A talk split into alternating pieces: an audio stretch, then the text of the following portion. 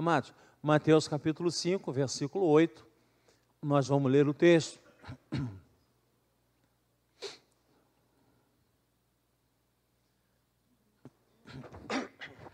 Encontramos? Vamos ler juntos? Vamos ler. Bem-aventurados os limpos de coração, porque verão a Deus. Mais uma vez, bem-aventurados os limpos de coração, porque verão a Deus. Senhor, nosso Deus e Pai, com alegria, com respeito, com temor, nós lemos mais uma vez a Sua palavra. E agora nela vamos meditar e pedimos, Senhor, a, a tua orientação no que estivermos pensando, no que estivermos falando, para que venha de ti, Senhor.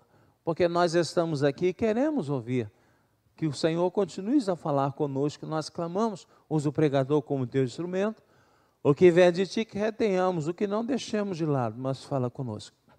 Em nome de Cristo Jesus, amém. Amados queridos irmãos, vejo aqui muitos visitantes, nem todos eu conheço. Mais uma vez, sejam todos bem-vindos. Aqueles que estão vendo pela primeira vez, aqueles que já são é, visitantes assim mais rotineiros, muito bom tê-los aqui, sejam bem-vindos, né? Está se iniciando o ano 2020. Né? Talvez você tenha traçado projetos, talvez você tenha traçado planos, né? Eu não sei, talvez você esteja com medo, né? Quem espera que o ano seja abençoado, levante a mão. Amém. Diga comigo amém. Amém. Quem está preocupado com o ano 2020, levante a mão, pode levantar. E diga misericórdia, vamos lá. Misericórdia. Nós acreditamos que as dificuldades virão. Jesus falou isso, né? No mundo tereis aflições, mas tende bom ano, porque ele venceu o mundo por nós. Então virão dificuldades, virão problemas, mas o Senhor está sempre nos segurando. Mas também nós temos que buscar melhorar um pouco, viu, irmão? Pode melhorar, irmã, pode melhorar.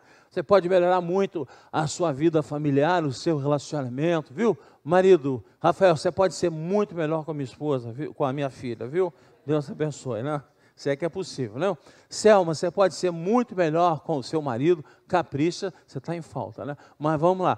Eu, lógico que eu estou brincando, mas tem um fundo de verdade. Não, mas, mas algumas pessoas estão assim pensando: o que, é que eu vou fazer, não é? para o ano ser bom. E algumas pessoas foram para a praia, foram rompeando na praia. Não é? Eu fico imaginando 3 milhões de pessoas na praia. Eu não sei como é, mas eu imagino assim, sujo de areia, aquele monte de gente, gente gritando. Eu falo assim, Senhor, cada vez mais eu entendo a tua palavra, como é bom, é agradável estarmos na tua casa. Alguns adorando ídolos, fazendo promessas ao diabo, eu falo, Senhor, tem misericórdia dessas pessoas. Como ser feliz? Todos nós queremos ser felizes, não queremos ser felizes, né? Alguns até têm simpatias. Os mais antigos tinham muita simpatia. Eu lembro da minha avó, com 80 anos de idade, eu ia para a escola, ela tem, tem prova hoje, eu falei, tem, vó, entra com o pé direito. Né? Sabe interessante isso, entra com o pé direito.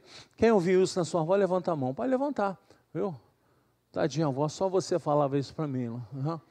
Mas alguns creem em simpatia. Ainda creem. Né? Eu, mas sabe, eu acredito na palavra de Deus, nos ensinamentos do Senhor. Como disse aqui de manhã, nem todos estavam. Eu só conheço uma simpatia que dá certo. Uma simpatia, viu, Beni? Você quer que em 2020 o seu bolso esteja cheio? Quer, né, Beni? Quer, né? Então faça o seguinte: quem quiser, coma três abacates, pegue o caroço, ponha dentro da carteira e bote no bolso seu bolso vai ficar cheio, cheio de caroço, né? Mas não cheio de dinheiro. Amados queridos irmãos, o que é que nós temos que fazer para sermos felizes? E aí vamos entrar na palavra bem-aventurados. O que é que nós temos que fazer? O que é bem-aventurados? Bem-aventurados é uma expressão de alegria, utilizada os, pelos gregos para refletir a alegria dos deuses que vivem, viviam no céu, que eles consideravam lá os deuses dele. Ou seja, é uma alegria imensa, é uma alegria indescritível. Quem é que não quer essa alegria? Quem é que não quer ser bem-aventurado? Então, nós, quando nos defrontamos com o texto aqui em Mateus capítulo 5, vamos lembrar Jesus que olhava o povo andando lá nas ruas daquelas cidades, em Jerusalém em especial, e dizia assim: são como ovelhas sem pastor, porque eles não sabem para onde caminhar. A ovelha depende integralmente do pastor, como temos visto aqui, falado repetidas vezes. O animal ovelha é míope. Ela não enxerga bem, ela precisa do pastor para orientá-la.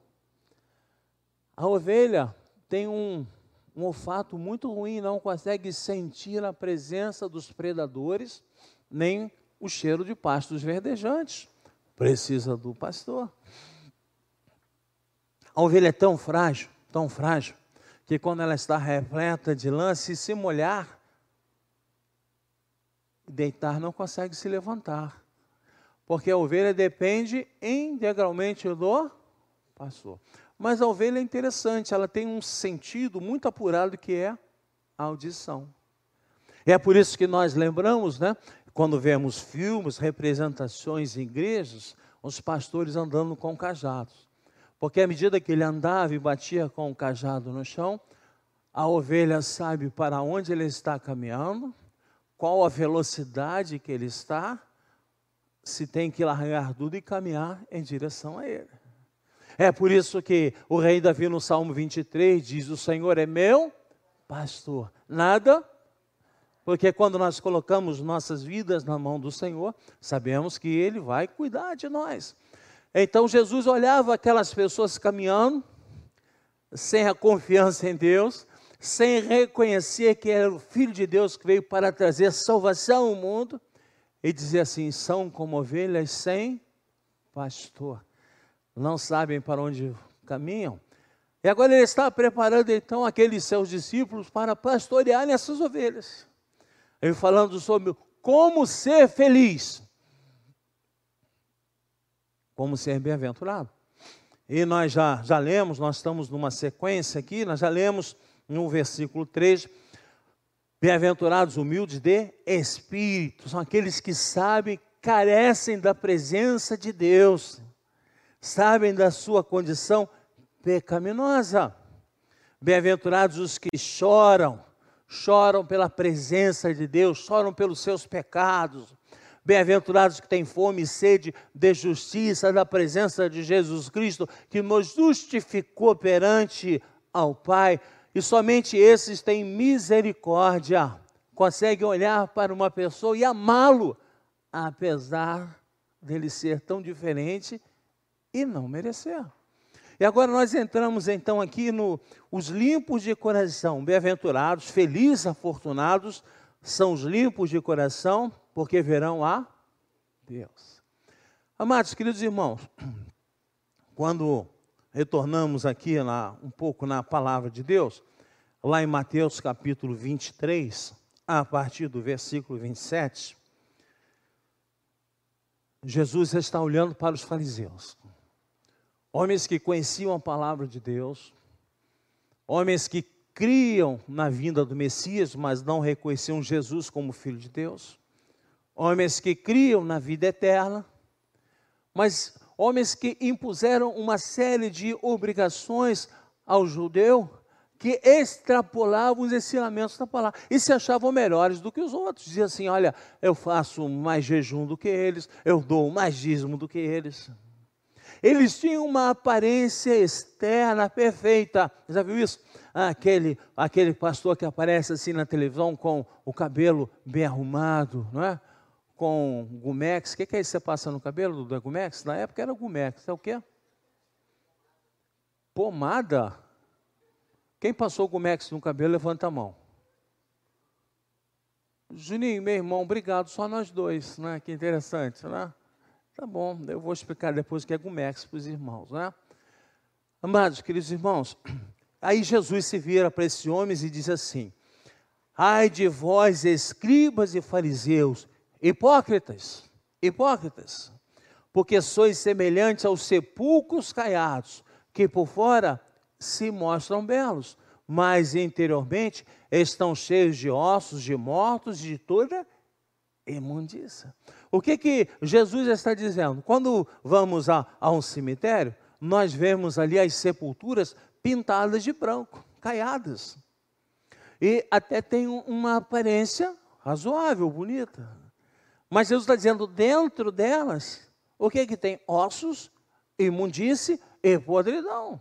E Jesus está dizendo assim: vocês têm uma aparência externa muito interessante, mas internamente são pecadores sujos, imundos e não fazem aquilo que pensam, porque Deus olha o seu coração. Deus não está olhando a sua ação externa, Deus está olhando o seu coração que motivou a sua ação externa. Lá em 1 Samuel capítulo 16, o profeta Samuel vai até a casa de Jessé, porque Deus lhe dissera assim: vai lá para ungir o próximo rei, aquele que vai substituir a Saul, que desprezou o Senhor. E Jessé passando todos os filhos à frente de Samuel, nenhum deles era apontado por Deus como sucessor ao rei. E aí Jessé pergunta: não tem mais nenhum filho? Ele falou: tem um, um pequenininho, adolescente. O nome dele é Davi. Ele está tomando conta das ovelhas. Olha que lindo. 1 Samuel 16, 7. Porém, o Senhor disse a Samuel: Não atentes para a sua aparência, nem para a sua altura, porque o rejeitei, porque o Senhor não vê como vê o homem o homem vê o exterior, porém o Senhor vê o coração. Deus não está preocupado, ou Deus não está olhando o, por, o que você está aqui, Ele quer saber o porquê você está aqui. Ele quer saber qual é o sentimento no seu coração que o trouxe aqui. Deus olha o nosso coração, irmãos. Então agora nós já estamos começando a entender e vamos voltar lá para o Mateus capítulo 5, versículo 8. Bem-aventurados os limpos de coração, porque verão a Deus. Primeira pergunta que nós poderíamos pensar é: primeiro, pastor, o que é limpo? Bem-aventurados limpos de coração. O que é limpo? E aí, quando nós olhamos nos textos originais, a palavra traduzida por limpo é a palavra grega cásaros, cásaros, que tem o seguinte significado. O seguinte significado é a roupa suja que foi lavada. Ou o trigo que foi separado da palha. Ou o exército que eliminou os soldados descontentes ou medrosos. Também é utilizado para descrever o vinho ou leite que não havia sido adulterado mediante adição de água. Era usado também para o ouro puro sem escória. Então vamos trazer o sentido bíblico da palavra limpa, que significa destituído de hipocrisia. Aquele que não mente. Aquele que não mente. E Paulo fala em Romanos 7, 22 e 23, porque no tocante ao homem interior, tenho prazer na lei de Deus, mas vejo nos meus membros outra lei, que guerreando contra a lei na minha mente, me faz prisioneiro da lei do pecado que está nos meus membros. Repare, Paulo está com o coração dividido. Paulo diz assim: Eu sei o que eu tenho que fazer, mas os meus membros não me obedecem. Ele não está com o seu coração cásaro, ele não está com o seu coração limpo, ele está com o seu coração dividido. E muitas vezes os nossos corações estão contaminados, sujos, imundos pelo mundo. Muitas vezes nós ouvimos histórias de pessoas que eram tão atuantes na igreja, trabalhavam tanto e de repente suas vidas desmoronam, famílias destruídas, vidas perdidas porque o coração daquela pessoa muitas vezes estava contaminado para o, com o pecado. O que, que é limpo? Sem pecado, sem mentira, verdadeiramente posicionado na frente de Deus.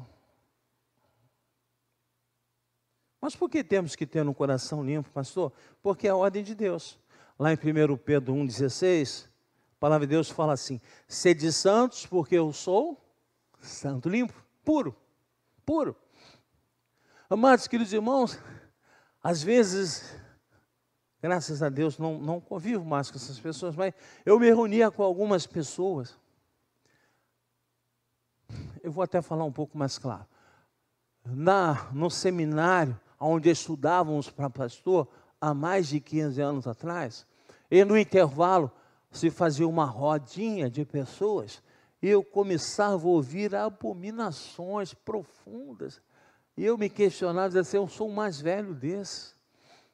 Me entristeci em ouvir aquilo. Pessoas que estavam dentro de sala com um coração limpo, com um coração puro, louvando, levantando a mão, demonstrando sinceridade, e ali fora falando aquelas coisas.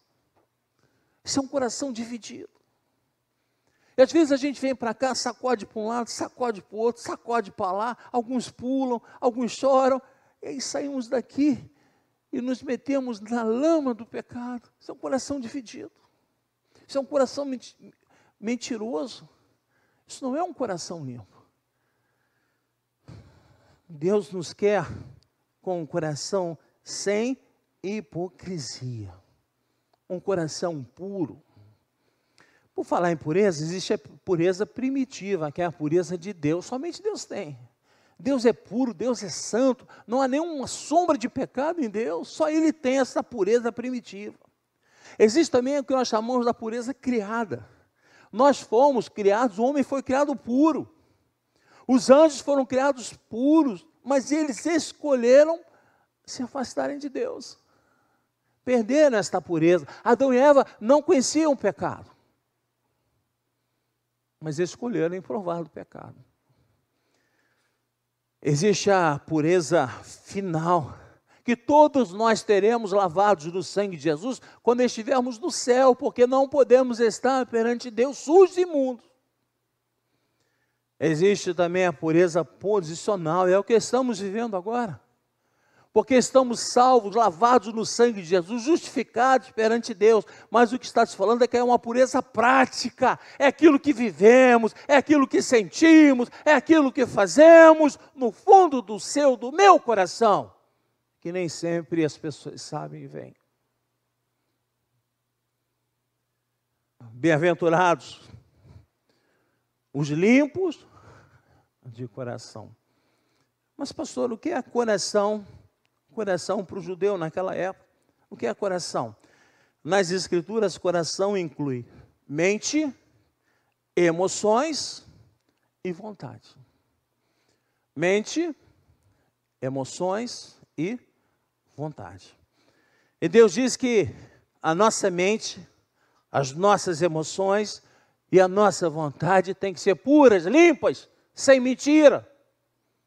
Alvas, brancas como a neve não divididas, como Paulo fala naquele momento, mas totalmente direcionadas para Deus. Quando nós cantamos, quando os nossos lábios cantam, o nosso coração canta. Quando os nossos lábios oram, o nosso coração ora. Quando os nossos lábios leem a palavra, o nosso coração se apega à palavra de Deus. Quando eu era adolescente, lá na igreja do Grajaú, ainda uma casa, não tinha um tempo, é, Juninho vai lembrar, tinha um pilar no meio do templo. E tinha uma posição estratégica para os adolescentes, atrás do pilar. Eu lembro como adolescente que eu desenvolvi técnicas de participar do culto. Eu tinha uma técnica muito interessante era assistir o culto semi-acordado ou semi-dormindo. Sabe o que é isso? Talvez você esteja assim. Meio aqui e meio lá. Se Deus nos trouxe aqui, Ele nos trouxe para ouvir a palavra. E pensar. Olha, eu quero dizer para você uma coisa: muitas vezes, quando eu estou pregando e Deus está mudando, e Deus está falando para mim, e vocês estão tendo a oportunidade de ouvir.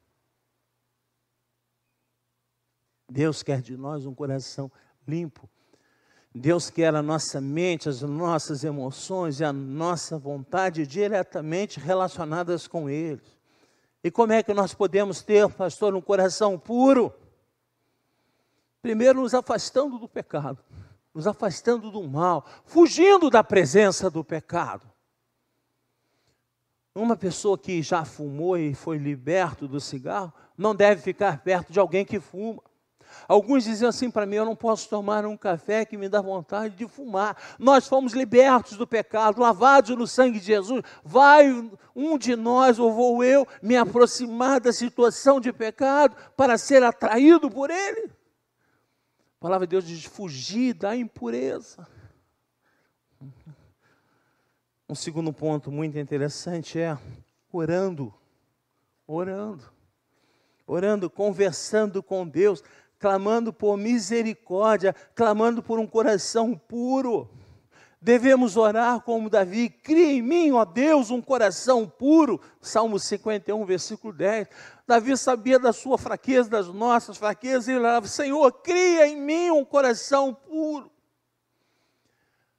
Ou como aquele homem que chega perto de Jesus para pedir pelo seu filho e pergunta: Você tem fé? Ele falou: Senhor, ajuda na minha falta de fé. Eu quero ter fé. Eu preciso sentir isso. Observando a palavra de Deus, leia a Bíblia. Leia a Bíblia.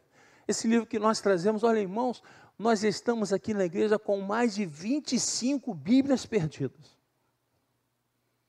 Estamos aqui só desde setembro. Eu já estou pensando em lançar uma campanha. Adote uma Bíblia. Adote uma Bíblia. Por que você deixa a sua Bíblia aqui? Eu não tenho coragem de jogar fora. No Natal eu pensei em fazer uma árvore de Natal com as Bíblias ali na frente. Me convenceram a não fazer, mas eu ia fazer uma árvore de Natal. E disse assim: adote uma Bíblia. Se a pessoa deixou a Bíblia na igreja, é porque ela não faz falta em casa.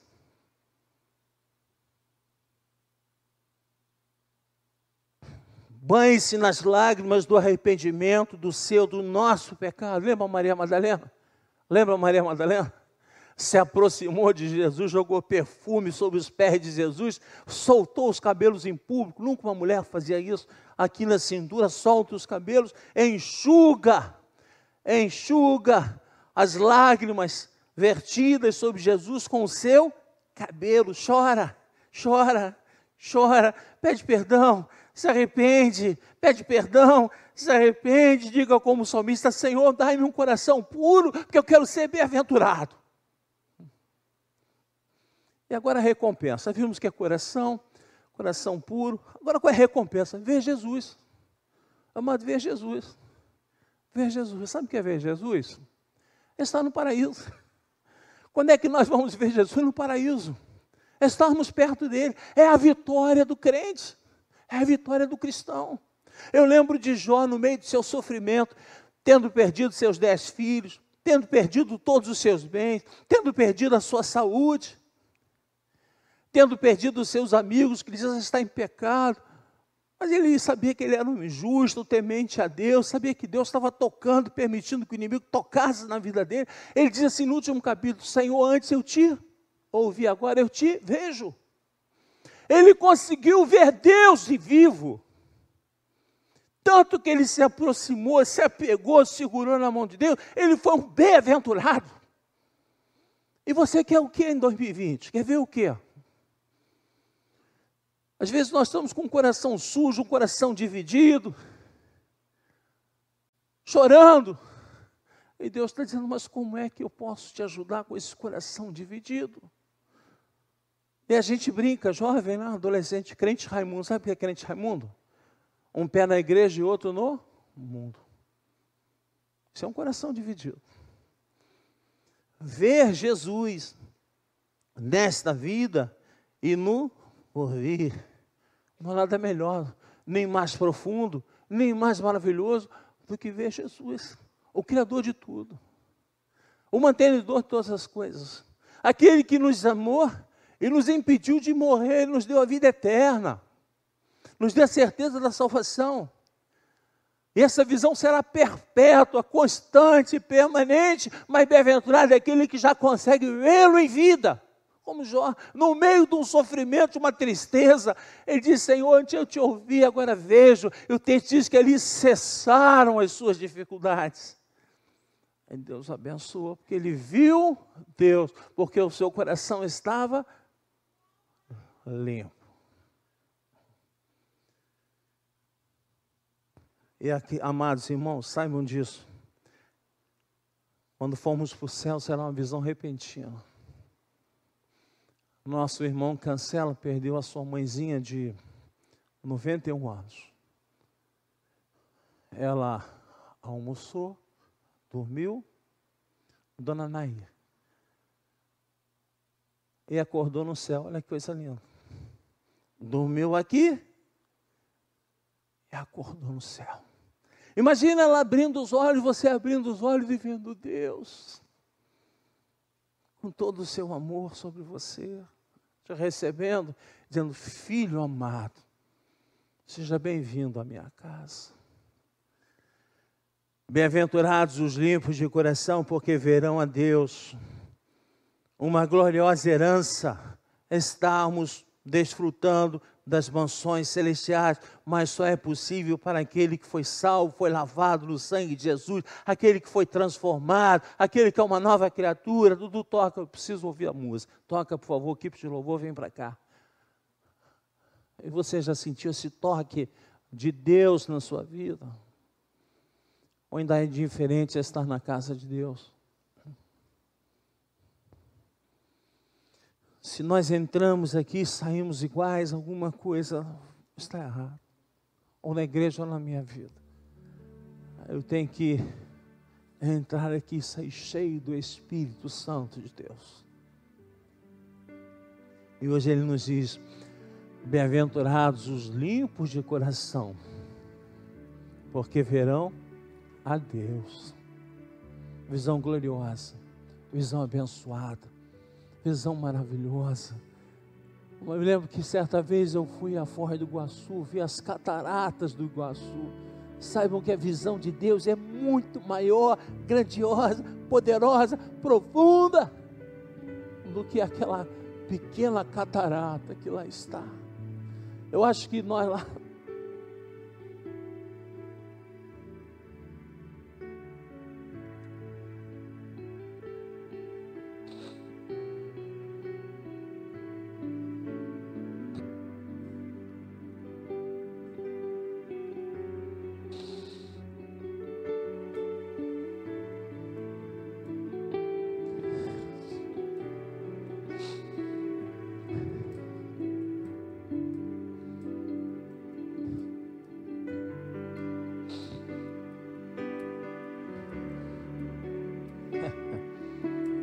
dizer que nós é que estaremos chorando com aquela catarata.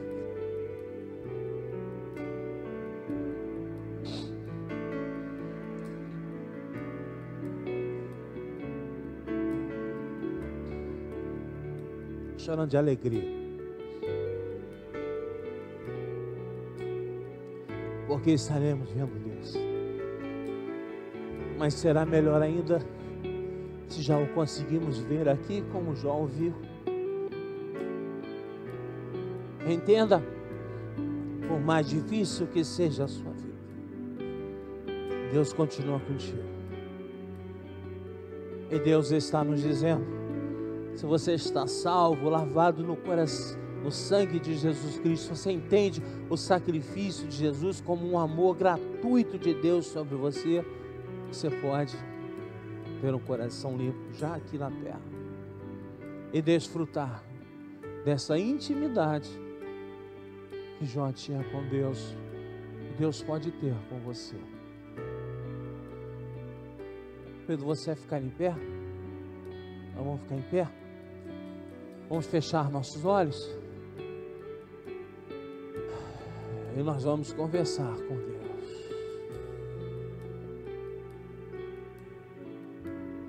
Senhor Deus e Pai. Vivemos numa sociedade tão difícil, Senhor. Nossa fé é questionada todos os dias e muitas vezes o dia todo. E às vezes, Senhor, nós não conseguimos ter este coração limpo, puro. Pensamentos estranhos, sensações, emoções tomam conta de nós e nos afastam da tua presença. E nós pedimos como teu servo, o rei Davi, dai-me um coração puro, Senhor. Dai-nos um coração puro, um coração limpo, um coração sem hipocrisia. Que a nossa mente, nossa vontade, nossas emoções sejam canalizadas para a glória e para a honra do teu santo nome, que é a finalidade de nós existirmos, Senhor. Te adorarmos e entendermos que Tu és bom, muito bom, mesmo nas dificuldades, continuas conosco, segurando a nossa mão, nos levando à frente. Ah, Senhor Deus e Pai, se há alguém aqui que ainda não sentiu esse amor, se alguém aqui que ainda não sentiu esse toque do Teu Espírito Santo, ó oh, Senhor, nós pedimos que tu estejas falando a esta pessoa, tocando o seu coração, lhe fazendo ver algo especial, podendo ver um pouco da tua glória,